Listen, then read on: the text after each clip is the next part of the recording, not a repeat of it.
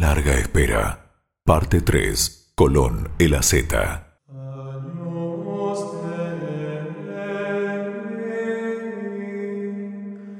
Hacía ocho meses que Colón se encontraba en Granada a la espera del llamado de la corona para conseguir la oportunidad de realizar otro viaje.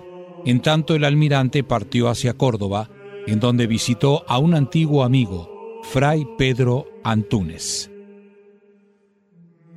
Lo acompañaba Diego y su hijo Fernando. Una vez en el monasterio, su hermano Diego Colón aprovechó aquella circunstancia para confiarle una resolución que había tomado. Ahora que estamos juntos, Cristóbal, mi querido sobrino, Fernando y usted, Fray Antúnez, quiero que sean testigos de una promesa que hice en el momento en que fuimos hechos prisioneros en Santo Domingo, cuando volvíamos a la península. Hice un voto de consagrar mi vida al Altísimo, si se hacía justicia, si te libraban Cristóbal de las cadenas con que había aprisionado tu gloria. Dios me ha oído y necesito cumplir esa promesa. Hermano, teniendo como testigo aquí en la tierra un humilde ministro de nuestro Señor como lo es Fray Pedro Antúnez, concédeme licencia para quedarme aquí por unos días y profesar en el monasterio de la Rábida con el que el fraile crea conveniente.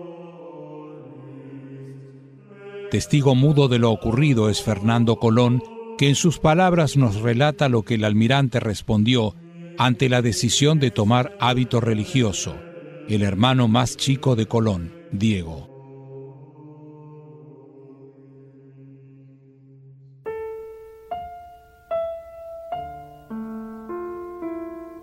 Observé a mi padre el almirante, que con mirada tierna y bondadosa acarició el rostro de mi tío Diego.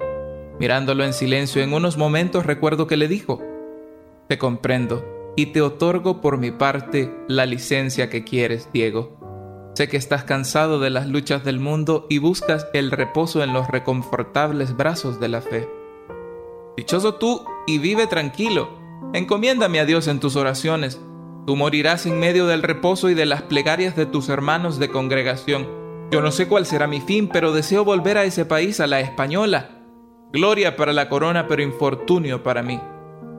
Si vuelvo algún día, mi querido hermano, tal vez recogerán las olas mis últimos suspiros y me abrirán la sepultura en el fondo del mar.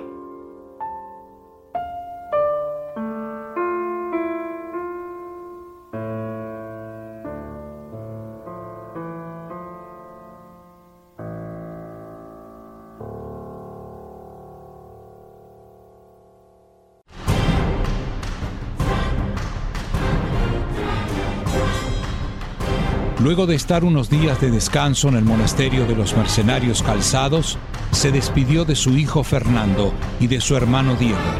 El almirante se dirigió a Sevilla, donde se albergó por unos meses en la cartuja Santa María de las Cuevas. No es este momento de pobreza o de indigencia, como han acreditado falsas leyendas y una historiografía aficionada. Es momento de amargura y soledad. Es allí donde el misticismo estalla, pero el optimismo jamás lo abandonó, ni siquiera en los momentos dramáticos de su vida, los cuales no habían terminado aún. Por cierto, el más pesado de ellos fue haberlo cargado de cadenas. Esa misma noche Colón, buscando paz en medio de tanta desilusión, encontró consuelo en la palabra de Dios, el libro de Josué, capítulo 1, versículo 9.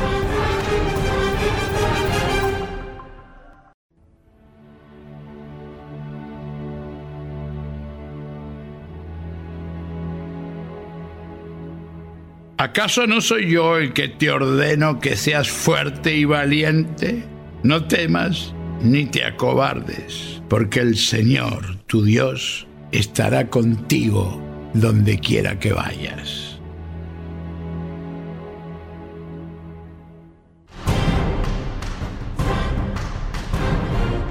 A medida que pasa el tiempo, Colón va perdiendo su vigor. Por la vejez que avanzaba, la enfermedad en su cuerpo los desengaños del espíritu hacen que el almirante vaya desvariando. Un dulce delirio le hacía creer que Dios lo había elegido para sus proezas, casi como un enviado del cielo en la tierra para mostrar su grandeza. Atribuía sus victorias a la misión divina a la cual había sido destinado. Colón podía ser falible, la voluntad de Dios no. En ese momento recuerda lo que expresa el Salmo 31.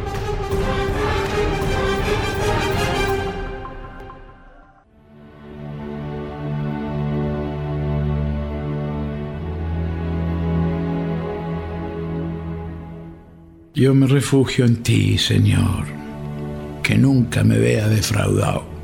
Líbrame por tu justicia. Inclina tu oído hacia mí y ven pronto a socorrerme, mi Dios. Sé para mí una roca protectora, un baluarte donde encuentre la paz que necesito y esté a salvo porque tú eres mi roca y mi baluarte por tu nombre. Guíame, condúceme. Sácame, Señor, de la red que me han tendido, porque tú eres mi refugio. Yo pongo mi vida en tus manos y tú me rescatarás, Señor Dios, fiel a tus hijos.